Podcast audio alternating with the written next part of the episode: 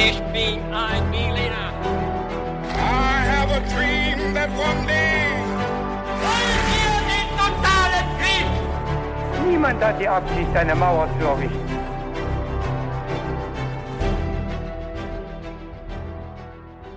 Hi und willkommen zurück zu einer neuen Folge bei His2Go und das wie immer mit mir, Viktor. Und mit mir, David. Und wir steigen gleich in die Geschichte ein. Vorher sage ich aber noch ganz kurz was dazu, wie wir jetzt äh, dabei vorgehen. Und zwar wie immer, aber für alle, die vielleicht neu dabei sind. David äh, hat eine Geschichte vorbereitet und Mhm. wird die mir gleich erzählen und ich weiß nicht, worum es geht. Und das Besondere dabei ist, er wird mit wahrscheinlich drei kniffligen Fragen anfangen. Ja. Und da könnt ihr natürlich mitraten und schauen, wie es aussieht mit eurem Wissen. Meins wird auf jeden Fall getestet. Vorher aber, bevor es jetzt losgeht, David, muss ich erstmal wissen, was trinkst du eigentlich zum Podcast? Ich habe dieses Mal eine Maracuja-Schorle angerührt mit ordentlich Eiswürfeln drin und die hat uns der Johannes empfohlen. Vielen Dank, Johannes, für die Empfehlung. Ja, vielen Dank dafür. Und bei mir gibt es einen Mate und zwar mit Hanfgeschmack.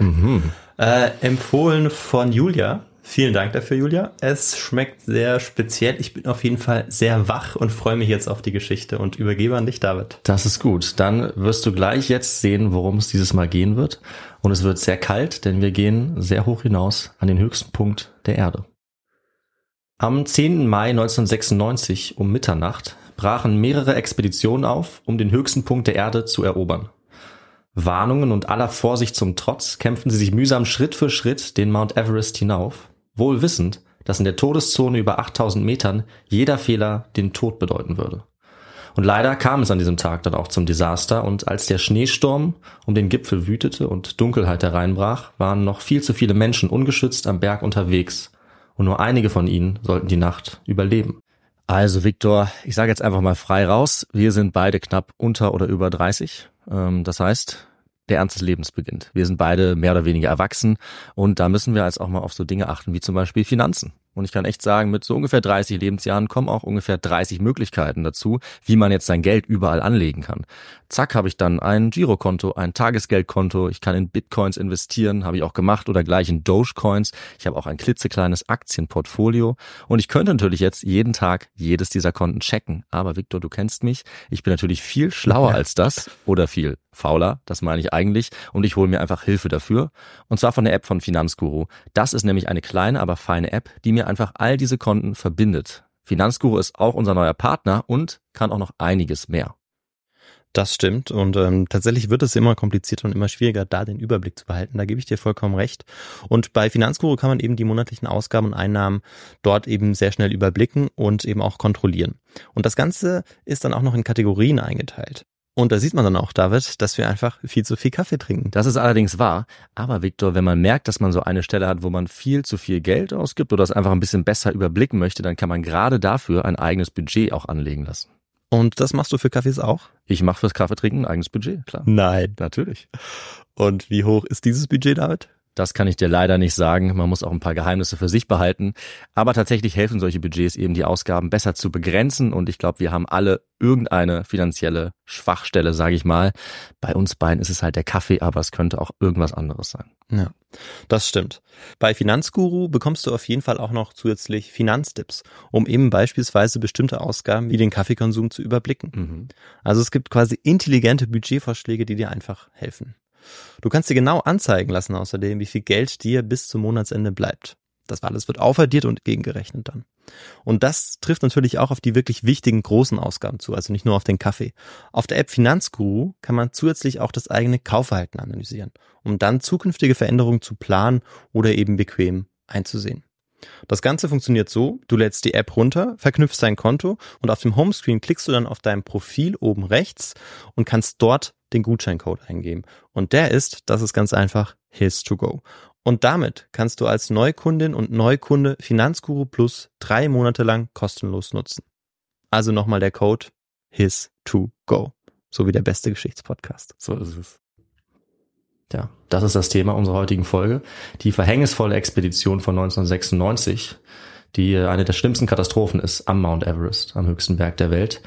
Ja, und Victor, ich würde sagen, äh, dazu stelle ich dir jetzt mal ein paar Fragen, um zu schauen, ob du davon schon mal gehört hast. Ja, äh, probier es aus, beziehungsweise du, du musst ja. Ja, das ist unser, unser Motto, Genau. unser Stil.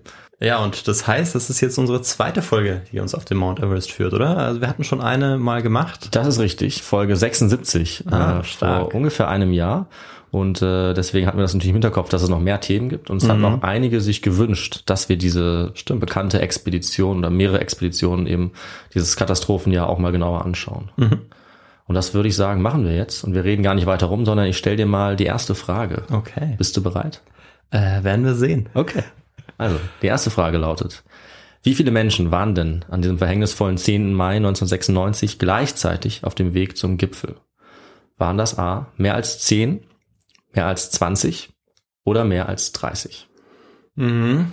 Mm, weiß ich jetzt äh, spontan nicht. Hm, macht Sinn. Das heißt, ich äh, muss jetzt äh, ja ein paar Vorüberlegungen anstellen. Ich glaube, dass bei früheren äh, Bergbesteigungen weniger Menschen unterwegs waren als vielleicht zu späteren Zeiten. Ja.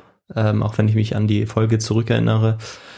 Deshalb würde ich jetzt sagen, also an Leute, die dann auch wirklich auf den Gipfel steigen wollten. Ja, die sind alle gleichzeitig Genau, also nicht die insgesamt an der Expedition beteiligt waren, irgendwie Ja. noch der, der Chauffeur oder ja. so. Nee, nee, ja, da gab es ja noch viel, viel mehr. Das wären Ja. dann bis zu 400 Leute gewesen, die Okay. gleichzeitig am Berg waren. Aber wie viele sind gleichzeitig Okay. aufgebrochen? Ja.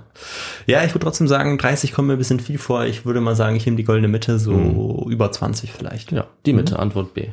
Alles klar. Kommen wir zur zweiten Frage. Was war denn an diesem Tag eine der fatalen Entscheidungen, die dann auch mehrere Tote zur Folge hatte? A. Nicht ausreichend Wasser und Nahrung mitzunehmen. B. Nicht zur vereinbarten Zeit den Gipfel zu erreichen. Oder C. Nicht lange genug auf dem Gipfel zu warten, ehe der Abstieg begonnen wurde. Hm, ähm, ja, weiß ich äh, leider auch nicht genau, aber A würde ich ausschließen, weil das, da wären sie ja wirklich schlecht vorbereitet gewesen, was wir zwar schon immer wieder gehört haben, dass vorgekommen ist, aber ich gehe jetzt mal nicht davon aus, dass sie so überheblich gewesen sind, Okay. sondern sie haben ähm, ja den Zeitpunkt ähm, zu früh gewählt für den Abstieg. Ähm, vielleicht, weil sie dachten, dass es eben dann noch hell genug ist, aber dann sind sie in den Sturm geraten. Hätten sie noch ein bisschen gewartet, wären sie vielleicht nicht in den Sturm geraten. Ja. Ich weiß es nicht, vielleicht wird es ja in der Folge aufgelöst. Es wird natürlich in der Folge aufgelöst, sonst wäre es echt eine schlechte Frage.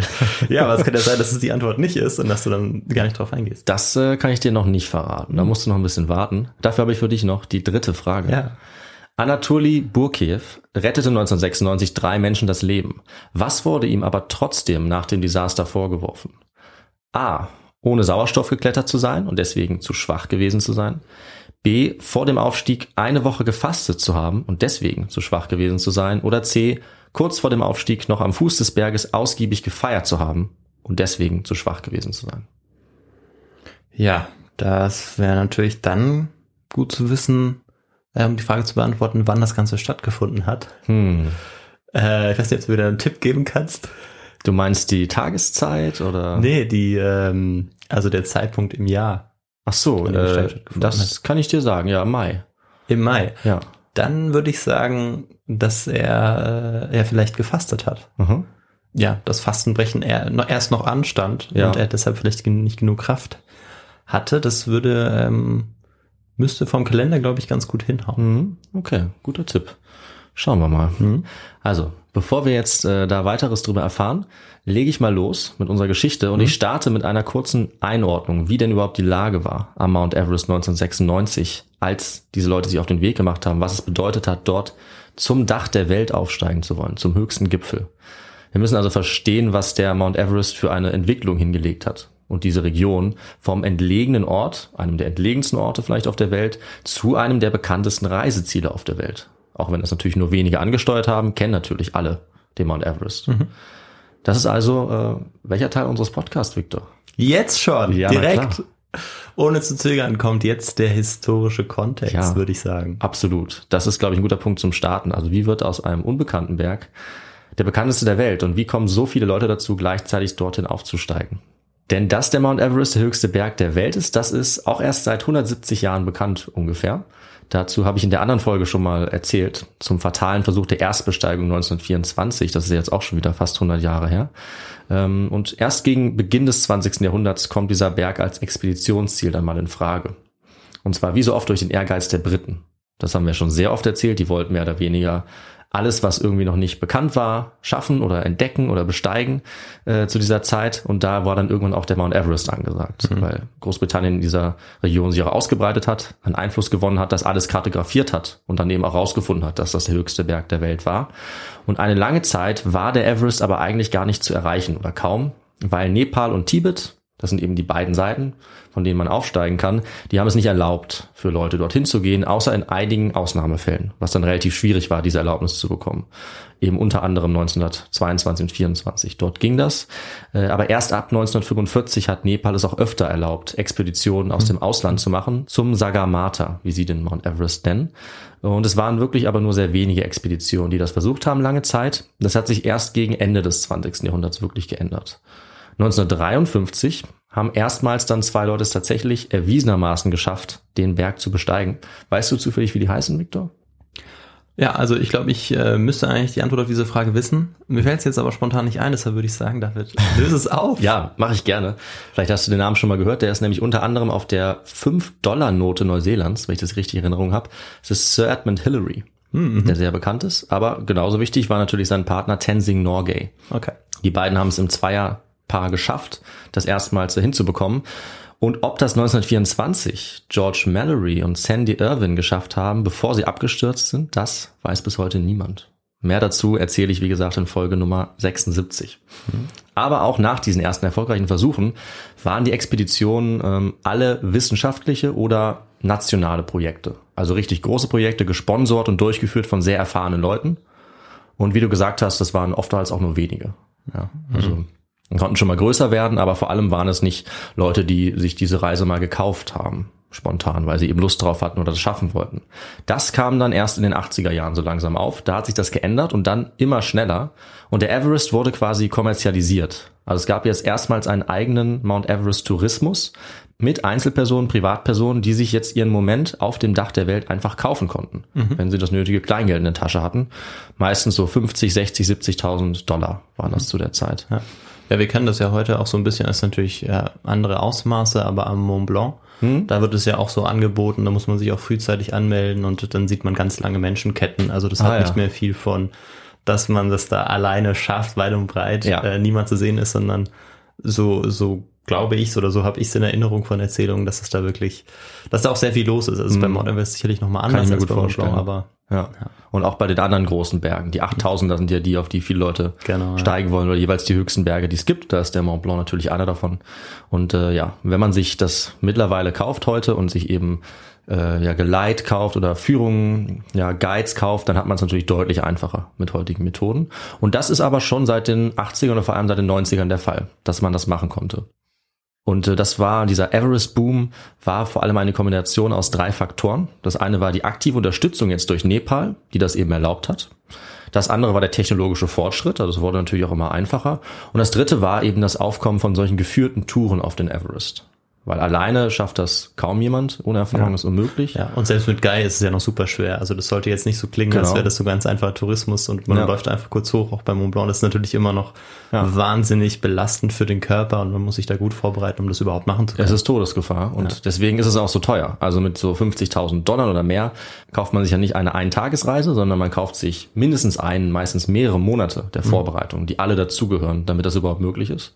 Und viele müssen trotzdem umkehren oder abbrechen. Aber dazu komme ich auch gleich noch. Auf jeden Fall ist durch diese Faktoren die Zahl der Menschen im Everest Base Camp auf mindestens 400 angestiegen und auf zwölf Expeditionen, die gleichzeitig stattgefunden haben, im Mai 1996, mhm. als es zu dieser Katastrophe kommt. Das müssen wir also mal im Hinterkopf haben, wie viel an diesem Ort los ist. Und den Mount Everest zu besteigen, das war jetzt also zu dieser Zeit, wie manche gesagt haben, Zitat, within the realm of possibility for the regular guys. Also auch für Normalos möglich. Theoretisch zumindest. Aber es waren auch gerade diese Zahlen und die Konkurrenz, die dadurch auch ausgelöst wurde zwischen den Unternehmen, die den Berg eben auch auf eine bisher eigentlich nicht gekannte Art wieder sehr gefährlich gemacht haben, weil so viele Leute gleichzeitig unterwegs waren. Und grundsätzlich sollten wir uns jetzt vielleicht noch anschauen, welche tödlichen Eigenschaften der Everest eigentlich hat. Um zu verstehen, was es bedeutet, sich jetzt an diesem Ort zu bewegen, wie du gesagt hast, egal wie viel Geld man zahlt, es ist einer der tödlichsten Orte der Welt. Das müssen wir uns auf jeden Fall in Erinnerung Ja. rufen. Und äh, man muss fit sein, also man kann da nicht Ja. äh, untrainiert hingehen, da reichen auch drei Monate Vorbereitung nicht. Also, Absolut. Das sind Jahre, die man da verbringen muss. Sonst kann es tödlich enden. Das passiert auch immer wieder. Dafür habe ich ein Beispiel rausgesucht. Am 15. Mai 2006 saß David Sharp nur 300 Meter vom Gipfel entfernt, direkt an der Kletterroute und ist dort an Hypoxie gestorben. Das bedeutet Sauerstoffmangel. Das lag aber nicht nur an den extremen Bedingungen, sondern auch an seinen Mitmenschen. Ungefähr 40 andere sind nämlich an ihm an diesem Tag vorbeigegangen, ohne ihm zu helfen. Und erst nach einem Tag, über einem Tag, nachdem er schon am Vorabend gehört hatte, dass Sharp nicht mehr zu helfen war, ist ein Mann dann aufgebrochen, um zu ihm zu stoßen. Der war geschockt, dass er immer noch am Leben war. Allerdings war es jetzt wirklich zu spät, um ihn ins Lager zu bringen und er ist dann verstorben. Und Fälle wie dieser Fall von Sharp treten immer wieder auf bis heute in der Todeszone des Mount Everest und sie enden oft tödlich, mitunter eben auch für die Personen, die versuchen, andere zu retten. Deswegen führen solche Fälle auch zu Kontroversen in der Bergsteigerszene, weil es natürlich um die Frage geht, wie so viele Menschen einfach weitergehen können, ohne zu helfen. Während andere dagegen halten, dass der Everest jenseits von 8000 Metern kein Platz mehr sei für Moral und Ethik. Und andere nur noch für sich selbst kämpfen. Das ist ein Zitat zum Beispiel. Und das hängt eben mit einer Sache, die wir angesprochen haben, auch ganz eng zusammen, nämlich mit der Kommerzialisierung des Mount Everest. Also, dass diesen Berg, der einmal unbezwingbar war oder als unbezwingbar angesehen wurde, dass der heute für jede Person machbar ist, mehr oder weniger, wenn sie sich etwas vorbereiten, wenn sie etwas Geld haben und ihre Bucketlist dann abhaken wollen. ja, also wenn sie topfit sind, auch sportlich sind, sonst ist es nicht zu schaffen. Das ist eben die Frage. Also das werden wir gleich noch sehen, dass das Problem vielleicht ist, dass auch die Leute, die nicht topfit sind, es trotzdem versuchen. Mhm, okay.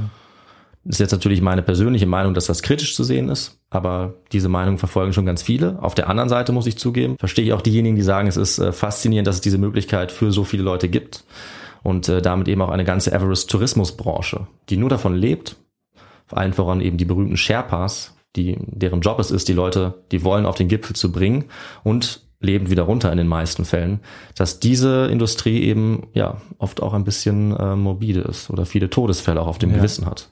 Und das führt immer wieder zur Diskussion, wie vielen Leuten oder welchen Leuten man es erlauben sollte, diesen Versuch zu wagen auf den Gipfel und welche man eher ablehnen sollte. Das ist eben eine sehr schwere Frage. Ja, und diese makabre Realität ist sehr spannend und es sind eben gerade auch die schrecklichen Entscheidungen, die manche dann treffen müssen in diesen Extremsituationen, die wir auch heute nachvollziehen werden in dieser Folge. Und es gab diesen einen Tag, wo es genau dazu kam, in der Todeszone, wo alles zusammengekommen ist. Der wahnwitzige Tourismus, der lebensgefährliche Kampf gegen die Natur, übermenschliche Kraftanstrengung und die Entscheidung, die man dann treffen muss, ob man seine Mitmenschen rettet oder eher sich selbst. Also wird es Zeit, dass wir mit dieser Geschichte anfangen, als äh, zahlreiche Menschen auf dem Everest um ihr Leben gekämpft haben. Und diese Geschichte ist bekannt geworden durch die Erzählung der Überlebenden, von denen mehrere Bücher geschrieben haben, allen voran der Journalist John Krakauer, der ein ganz berühmtes Buch dazu geschrieben hat, Into Thin Air. Ich weiß nicht, ob du davon schon mal gehört hast. Nee. Ja, das wurde auch verfilmt ähm, und ist so die Hauptquelle, die es dafür gibt. Okay, ja. Ich glaube, von den Filmen habe ich schon mal gehört. Mhm. Ähm, aber dass es jetzt nach diesem Buch ähm, verfilmt wurde, das wusste ich nicht. Genau. Ja, also man kann auf jeden Fall sagen, dass Krakau der bekannteste Teilnehmer ist von dieser verhängnisvollen Expedition. Und das bedeutet natürlich, dass er auch überlebt hat. Ja. So viel können wir schon mal verraten, sonst hätte er dieses Buch nicht schreiben können. Und jetzt würde ich sagen, machen wir uns zunächst mal einen Überblick über die Ausgangslage 1996. Also zwei kommerzielle Expeditionen kommen jetzt im Frühjahr 96 in Nepal an und nach etwas Akklimatisierung, weil die unerlässlich ist natürlich für den Everest, erreichen sie dann Anfang April das Basislager. Und damit sind sie bereits auf 5000 Metern Höhe. Es ist also dringend notwendig, äh, dass sie sich schon, bevor sie ins Basislager kommen, wie du ja gesagt hast, akklimatisieren, dass sie trainieren und sich möglichst fit halten. Dafür bekommen sie zum Beispiel auch ein Programm, was sie tun sollen. Und das bedeutet, dass sie nicht nur im Fitnessstudio joggen gehen, sondern dass sie auch wirklich auf ähnliche Höhen schon mal steigen. Ja. Und je mehr sie das machen, desto fitter sind sie dann, wenn sie auf ganz extreme Höhen kommen. Das ist also die Frage, wer das getan hat und wer nicht. Und das kann sehr, sehr starke Ja. Folgen haben, wenn man das nicht getan hat. Ja. Ja, und diese beiden Expeditionen, die Teilnehmerinnen und Teilnehmer haben also versucht, sich jetzt so gut wie möglich anzupassen. Und sie wurden dabei immerhin auch von zwei der bekanntesten und erfahrensten Bergsteiger ihrer Zeit geleitet. Der eine war Rob Hall, weltberühmter Kletterer und Teilhaber, Besitzer der neuseeländischen Abenteuerfirma Adventure Consultants. Oh, Abenteuerfirma. Die Was haben, kann man da noch so buchen? Gibt's die noch? Die äh, gibt es noch. Ja. Ja. äh, die an, also die gibt es alle beide noch, die wurden zum Teil übernommen und die sind schon hauptsächlich dafür bekannt gewesen, diese Everest-Touren äh, zu machen und haben auch ganz entscheidend das Ganze erst kommerzialisiert. Also die waren mit die Pioniere. Okay. Und ich sehe uns schon im Mai 2024 Ja. oben auf dem Mount Everest die His-to-Go-Fahne schwingen. Okay, Du nicht? ähm, ich würde auf jeden Fall zum Basislager mitkommen. Das sind ja auch 5000 Meter, vielleicht reicht mir das erstmal. Ähm, aber wir können ja am Ende der Folge dich nochmal fragen, Ach stimmt, ja, machen wir vielleicht so. ob du dann immer noch Lust hast, dann Ja. überlegen wir es uns doch mal, würde ich sagen. Also dieser Rob Hall, der hätte uns auf jeden Fall geholfen. Äh, er war super fit, war zu diesem Zeitpunkt Mitte 30 und es war schon seine sechste Reise zum Everest als Bergführer. Also er hatte sehr viel Erfahrung und sollte eigentlich die Risiken sehr gut kennen und was wichtig war auf diesem Berg. Auch hatte kein anderes Unternehmen mehr Kunden auf die Spitze des Everest gebracht als seins. Und zwar für ungefähr 65.000 Dollar im Jahr 1996. Ja, Das wäre jetzt heute noch ein bisschen mehr in äh, Euro Ja. aber auch für damals ne, schon eine ordentliche Summe. Ja, vor allem für damals eine Riesensumme. Ja, ja, so rum, Ja. genau, das ist es, ja. Ja, und die andere Expedition, die wurde von der Mountain Madness durchgeführt. Mountain Madness, okay. Ja, der Name war vielleicht auch Programm, also schon etwas äh, unheilvoll. Aber zum Glück wurde auch sie geleitet von einem sehr bekannten Mann, nämlich Scott Fisher. Er war 40, Extrembergsteiger und er war auch schon auf dem Gipfel des Everest gewesen. Allerdings war das jetzt die erste Expedition, die er selber geleitet hat. Und es sollte auch seine einzige bleiben. So viel können wir schon mal sagen. Beide Expeditionen wurden natürlich von Sherpas unterstützt, also die Menschen, die aus dieser Region stammen und quasi zum Bergsteigen geboren sind. Sie haben auch genetische Besonderheiten, durch die sie die Höhenluft besonders gut aushalten können. Vor allem wahrscheinlich ordentlich rote Blutkörperchen. Ganz genau, ja. Da haben sie einen Vorteil, also wie sie Sauerstoff umwandeln, das ist, läuft bei ihnen einfach ein bisschen besser ab durch die Anpassung. Und sie übernehmen die härteste Arbeit bei diesen Expeditionen. Also sie sind die wahren Helden, ohne die das bis auf wenige Fälle eben nicht möglich wäre. Bis auf ganz, ganz erfahrene Bergsteiger würde niemand auf die Idee kommen, ohne Sherpas so etwas durchzuführen. Also sie tragen die schweren Lasten, sie befestigen die Routen, sie legen die Camps an und kochen auch für die Teilnehmenden. Ja, und das sind die beiden Teams, die im Mittelpunkt des Dramas stehen. Das sind sozusagen die Experten. Es sind aber auch bei weitem nicht die einzigen. Und wenn man das in Filmen und Büchern sieht, dann vergisst man manchmal, dass ja noch deutlich mehr Expeditionen unterwegs waren, wie ich schon angesprochen habe. Das sollten wir nicht vergessen. Am selben Tag dieses Unglücks, am 10. Mai, waren noch äh, unter anderem eine japanische, eine indische und eine taiwanesische Expedition auf dem Weg. Das heißt, es waren dann noch mehr Leute als nur diese zwei. Und äh, diejenigen, über deren Schicksal wir viel wissen, das sind aber vor allem die beiden Expeditionen, die ich gerade genannt habe, also Mountain Madness und Adventure Consultants, weil deren Teilnehmende haben die ganzen Bücher geschrieben. Und bei den anderen gibt es sehr viele Ungewissheiten, deswegen konzentrieren wir uns auch auf diese bekannten aber, Prozesse. aber auch die sind von dieser ähm, ja bald wahrscheinlich reinstimmenden Katastrophe betroffen oder Ja. sind auch betroffen gewesen. Genau, also alle, die ich gerade genannt habe. Ja. Nicht nur diese beiden äh, neuseeländisch, ja, englischen Expeditionen, amerikanischen, sondern auch die indische, die japanische, die taiwanesische. Äh, allerdings sind nur diese beiden und die taiwanesische von der Südseite aufgestiegen. Die Japaner und die Inder waren auf der anderen Seite, auf der Nordseite. Das heißt, diese beiden Seiten haben sich quasi kaum gesehen. Dazu sage ich gleich noch ein bisschen mehr. Ähm, bei Rob Hall von den Adventure Consultants waren außer ihm als Leiter auch noch zwei Bergführer dabei, Andy Harris und Mike Room. Das waren auch noch Profis. Ein sehr erfahrener Sherpa Bergsteiger, Ang Dorje. Die hatten also die Erfahrung, das Know-how. Ähm, und natürlich waren auch Kunden da, die wir auch noch erwähnen müssen, weil auch sie eine Rolle spielen werden. Das waren acht an der Zahl jeweils. Bei Adventure Consultants hatten sie sehr unterschiedliche Bergerfahrungen. Keiner von ihnen war aber jemals auf einem 8000er Berg gewesen. Das heißt, sie hatten vielleicht nicht die Erfahrung, die man wirklich hätte haben sollen im besten Fall. Und einer von ihnen, der hatte einen Auftrag, das war nämlich dieser John Krakauer. Er war Journalist und er sollte für das Outside Magazine das Erlebnis auf Mount Everest mitmachen. Und er hat eben dieses Drama, was sich entfaltet hat, so ja prägnant und sehr sehr ähm, gut auch und sehr packend in seinem Buch dann ein Jahr später berichtet.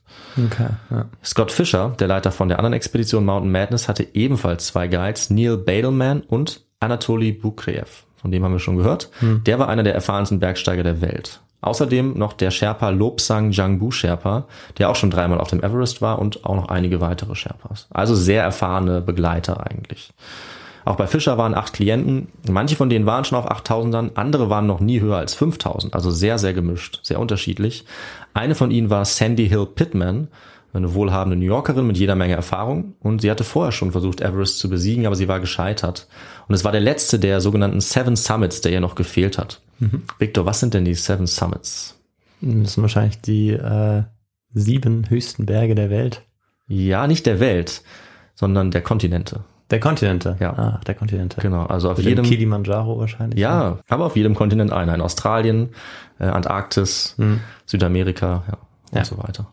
Ja, und äh, ihr hat nur einer gefehlt und sie war nicht die einzige. Also ganz viele wollten eben diese sieben größten Berge auf dem Kontinent jeweils äh, ansammeln und andere wollten die 14 8000er besteigen. Das sind so die zwei großen Sachen, die man äh, sozusagen machen möchte. Die 8000er sind mehr oder weniger alle im Himalaya, logischerweise. Und das schaffen auch nur wenige Leute. Also es haben nur ein paar Dutzend geschafft. Sandy wollte das schaffen und auch sie wollte das dokumentieren, auch in Kooperation mit den Medien. Das heißt, sie und Krakauer waren eigentlich die zwei Hauptberichterstatter. Und Sandy hatte dafür sogar ein Satellitentelefon dabei und hat sogar ins Internet Berichte gesendet, jeden Tag. Das heißt, sie hat mehr oder weniger live Bericht erstattet, was dort vorgefallen ist. Allerdings hatte sie dafür auch jede Menge Ausrüstung dabei und hat sich damit durchaus auch in Gefahr gebracht. Denn einfach war das Ganze natürlich nicht. Und das sind jetzt nur einige der Namen. Also die anderen lasse ich erstmal weg. Die kommen zum Teil noch vor, aber wir können nicht alle Leute, die dort mitgestiegen sind, äh, jetzt nennen, weil sonst würden wir überhaupt nicht mehr folgen können. Ja. Das sind generell schon ziemlich viele Namen. Wir treffen aber noch mehr Personen auf dem Berg. Es waren jetzt jedenfalls zusammen mit den Expeditionsleitern, den Guides und den Sherpas sehr unterschiedliche Kundinnen und Kunden. Manche waren über 60 Jahre alt, andere im besten Bergsteigeralter und topfit, manche mit sehr wenig Erfahrung, andere waren von Beginn an schon in schlechter gesundheitlicher Verfassung und hätten eigentlich nicht mitkommen sollen. Aber aufgrund der Kommerzialisierung, des Drucks, sind sie dann doch mitgekommen. Ja. Das ist natürlich keine gute Ausgangslage. Also es sollte noch zum Problem werden, wie viel Geld sie zum Beispiel auch investiert hatten. Ja, klar. Ich meine, du hast bezahlt und jetzt möchtest du Ja. teilnehmen. Genau. Und dann ist halt die Frage, wie zurechnungsfähig man noch ist. Aber eigentlich, wenn man sagt, Ja. man ist voll, dann ist es schon auch die Verantwortung eigentlich der Person. Aber das ist wahrscheinlich die Diskussion, die man Ja, dann, genau. die man dann darüber hat, inwieweit die äh, Unternehmen auch mehr dafür tun können Ja. oder inwieweit eben man auch individuell für seine äh, Taten verantwortlich ist. Da triffst du es voll ins Schwarze. Vielleicht können wir das am Ende nochmal Genau, äh, resümieren. Ja. Aber das ist schwer zu beantworten. Ist der Leiter schuld, der eine Person nicht zum Umkehren bewegt, oder ist die Person alleine selber schuld? Denn ganz nah am Gipfel kannst du kaum noch denken. Ja, die, die Luft ist so Ja. sauerstoffarm, die du einatmest, eben aufgrund dieses Druckunterschiedes, dass das Gehirn kaum noch funktioniert. Du kannst keine rationale Entscheidung mehr treffen und du bekommst das sogenannte Gipfelfieber. Du willst unbedingt zum Gipfel und keiner kann dich mehr aufhalten, sozusagen. Ja, wie Amundsen äh, sein Südpolfieber hatte. Ja, aber ich würde sogar sagen, dass er vielleicht weniger in Gefahr war. Zumindest ähm, in der Situation, die wir in der letzten Folge da hatten. Er ist ja dann auch gestorben, leider, unter anderem, Ja. auf einer Expedition. Und äh, wie gefährlich es jetzt hier werden konnte, das konnte man am Anfang noch nicht absehen. Also die Anzeichen kamen erst nach und nach dazu. Zunächst mal sind wir, wie gesagt, im Basecamp auf äh, 5000 Metern. Da haben die Teilnehmerinnen und Teilnehmer jetzt geschlafen und ihre Aufgabe war es jetzt, immer höher zu steigen. Immer höher gelegene Camps zu erreichen, dort zu übernachten und sich so mehr und mehr anzupassen. Und dass man sich dafür viel Zeit nimmt, ist wirklich wichtig. Sonst hat der Körper keine Chance. Also es ist schlicht unmöglich, äh, mehrere tausend Meter zu steigen, ohne sich langsam daran erstmal zu gewöhnen. Und wenn man jetzt irgendjemanden vom Meereslevel, von der Küste nehmen würde und die Person einfach oben auf den Mount Everest draufstellt, dann wärst du sofort bewusstlos. Und in 30 Minuten ungefähr tot. Das sind so die Zustände für einen normalen Menschen. Ja. Leider war aber dieses Zeitfenster relativ knapp. äh, Denn es gibt auf dem Everest nur eine relativ enge Zeitspanne, wo man den Gipfel überhaupt realistisch erreichen kann. Das ist einmal im Frühling ein paar Wochen der Fall und dann nochmal im Sommer. Wenn man das in dieser Zeit nicht schafft, hat man sozusagen verloren und muss bei allem Geld, was man ausgegeben hat, dann eben wieder die Heimreise antreten. Und oft ist es auch nur eine einzige Chance. Denn der Weg ist so anstrengend auf 8000 Metern und dann auf fast 9000 Metern, dass äh, du es dir nicht leisten kannst, nochmal aufzusteigen. Das heißt, und das werden wir eben auch gleich noch hören, dass der Druck wahnsinnig hoch ist und die Enttäuschung auch, wenn man dann eben abbricht. Und diese Entscheidung müssen die Leute dann in extremen Zuständen treffen. Und so war es auch hier der Fall und das wurde noch ähm, verschlimmert dadurch, dass es Verzögerungen gab. Schlechtes Wetter, dadurch waren die Vorbereitungen sehr schleppend vorangegangen. Das heißt, das Errichten der Lager beispielsweise, das Anbringen von Seilen, der Transport von Gepäck und so weiter. Und besonders die Sherpas und einige der Guides sind dabei immer wieder auf und ab gestiegen. Du kannst dir vielleicht denken, dass das wahnsinnig anstrengend ist. Und wenn man sehr oft auf und absteigt, dann bekommt man auch schnell gesundheitliche Probleme. Also auch die fittesten Leute können das nicht ständig machen. Mussten sie aber, um immer wieder die ersten Kunden in Sicherheit zu bringen. Also es gab so viele Zwischenfälle, die kann ich gar nicht alle erwähnen. Immer wieder, wir hatten es ja davon, haben Leute schon am Anfang gemerkt, dass sie zu schwach waren, weil sie sich eben doch nicht richtig vorbereitet haben. Aber dann hoffentlich eben noch gemerkt haben, dass sie es äh, lieber abbrechen sollten. Das war schon besorgniserregend genug. Dazu kam dann aber auch, dass selbst Scott Fischer, der eigentlich super fitte Expeditionsleiter, erste Anzeichen von Schwäche bekommen hat. Er ist nämlich immer wieder auf und abgestiegen, hat extrem viel Energie verloren und verschiedene Leute berichten dann auch, dass sie gemerkt haben, dass er Antibiotika eingenommen hat. Dass es ihm also wirklich nicht gut ging und dann am 6. Mai, als sie dann losgegangen sind zum Lager 2, nur noch sehr langsam vorankam. Mhm. Aber abbrechen war für ihn eigentlich keine Option, weil er war ja der Leiter von Mountain Madness, er war Unternehmer, also er hing auch mhm. finanziell an dieser Organisation, seiner eigenen Organisation und wenn ohne ihn die ganze Expedition scheitern würde, würde sich das sehr schlecht auf die Publicity auswirken. Mhm. Und es war wahrscheinlich noch verstärkt dadurch, dass zwei Leute dabei waren, die berichtet haben. Mhm. Das gibt zum Beispiel John Cracker auch selber zu, dass dadurch, dass er dabei war und es war klar, dass er berichten würde, wahrscheinlich die Leute noch mehr Risiken eingegangen sind. Mhm. Auch eben aufgrund des Geldes, was dabei war, aber auch aufgrund der ganzen Publicity. Ähm, denn sie waren ja quasi im Mittelpunkt der Aufmerksamkeit. Also die Medien haben sich dafür natürlich schon sehr interessiert. Trotzdem sind sie jetzt erstmal weitergestiegen. Also auch Scott Fischer hat sich durchgebissen und es ging ihm dann auch wieder besser. Und jetzt war der Plan, nachdem sie weiter hoch aufgestiegen sind, am 9. Mai anzufangen, den Gipfel zu erstürmen. Da wollten also beide Expeditionen den Gipfel erreichen, beide am gleichen Tag. Und dafür kletterten sie zuerst bis zum höchsten Lager, Camp 4. Und dort hatten sie nochmal ungefähr sechs bis acht Stunden Zeit, um sich auszuruhen, bevor dann um Mitternacht der Aufstieg, der finale Aufstieg beginnen sollte. Das heißt, die Teilnehmenden lagen jetzt eng beieinander in den Zelten, haben versucht zu schlafen. Und du kannst dir vielleicht vorstellen, dass das nicht so leicht ist auf der Höhe. Ähm, einigen ging es dabei schon schlecht und besonders ein gewisser Doug Hansen hat auch den anderen Sorgen gemacht. Er hat schon darüber geklagt, dass er seit Tagen nicht geschlafen hatte, nichts gegessen hatte. Aber er war vor einem Jahr schon mal kurz vor dem Gipfel gescheitert, war auch damals schon mit Rob Hall mitgegangen und äh, wollte das jetzt auf keinen Fall wieder aufgeben. Ja. Deswegen hat er sich ihm wieder angeschlossen. Und dieses Camp 4, bei dem sie jetzt sozusagen rasten wollten, das liegt auf dem Südsattel des Mount Everest in 8000 Metern Höhe. Und das heißt, Ausruhen ist ein Euphemismus. Also das ja, ist eigentlich genau. kaum möglich. Ja. ja, klar. Also so wie du es beschrieben hast, ist wahrscheinlich auch eiskalt, auch wenn man äh, in diesen Zelten liegt. Ja, ja, ganz ähm, klar. Ja, versucht sich irgendwie, man hat wahrscheinlich schon was zu essen und was zu trinken, aber das alleine reicht ja noch nicht, um mhm. den Körper irgendwie äh, fit zu halten und dann noch die ständige Belastung, den Höhendruck ähm, möglicherweise auch Schneestürme und wenn man dann eben noch krank wird oder wenn es einem eh nicht gut geht, wenn man ja. dann auch noch nicht fit ist, wenn man über 60 ist. Ja. Ähm, beides zusammen, dann wird es immer schlimmer, immer ja. schlimmer und ja. Der älteste Teilnehmer, da du es gerade angesprochen hast, äh, war 69, hm. Pete Schöning, und der hat sich zum Glück schon etwas vorher überlegt, dass es für ihn keinen Sinn macht. Also er hat abgebrochen ich glaube, es wäre sonst sehr unwahrscheinlich gewesen, dass er es geschafft hat. Ich meine, man kann auch super fit sein mit über 60, mhm. aber. Ähm, genau, also die Ältesten sind auf jeden Fall mindestens 70, die es geschafft haben. Mhm. Äh, aber die, das Risiko ist natürlich dann enorm hoch. Ja. Und zu seinem Glück hatte er viel Erfahrung. Er war nämlich schon auf Mount Everest gewesen, ein paar Mal, und deswegen hat er wahrscheinlich erkannt, dass es jetzt keinen Sinn hat für ihn und hat dann abgebrochen, so wie viele andere auch. Es gab aber auch bald schon die ersten Todesfälle. Ja, also ein äh, Mann ist beispielsweise gestürzt und gestorben, als sie noch auf dem Weg waren. Hui, ja, das, das kam jetzt plötzlich. Ja, das hat die anderen erschüttert. Ja, ja und das äh, passiert aber so oft, dass es fast gar nichts verändert. Ja, mhm. also wenn man jetzt denkt, dass dieser eine Todesfall alles ändert, alles schockiert, also natürlich ist ein gewisser Schock da, aber tatsächlich ist es Business as usual. Ja, diese Expeditionen gehen einfach weiter. Mhm ähm, weil so viele Leute unterwegs sind, dass man ja. darauf keine Rücksicht nehmen kann und man ja auch weitermachen muss, um es noch zu schaffen. Ja, genau, aber äh, geht natürlich nicht spurlos an einem nee. vorbei. Die Leute hatten das im Hinterkopf, haben auch darüber geredet, ähm, aber sie haben sich immer weiter vorangetrieben und haben versucht, erstmal nicht dran zu denken, mhm. sondern das vielleicht zu reflektieren, wenn sie dann auf dem Rückweg sind und wieder angekommen sind. Aber ich habe es ja schon angesprochen, die Lage ist erstmal sehr schwierig, jetzt äh, kurz vor dem finalen Aufstieg. Man kann sich nicht ausruhen, weil man befindet sich jetzt auf diesem Camp 4 auf dem Südsattel in der Todeszone. Über 8000 Metern Höhe. Der Körper ist im Dauerstress und nur die wichtigsten Dinge funktionieren noch. Also man kann eigentlich nicht schlafen. Die Verdauung funktioniert quasi gar nicht mehr.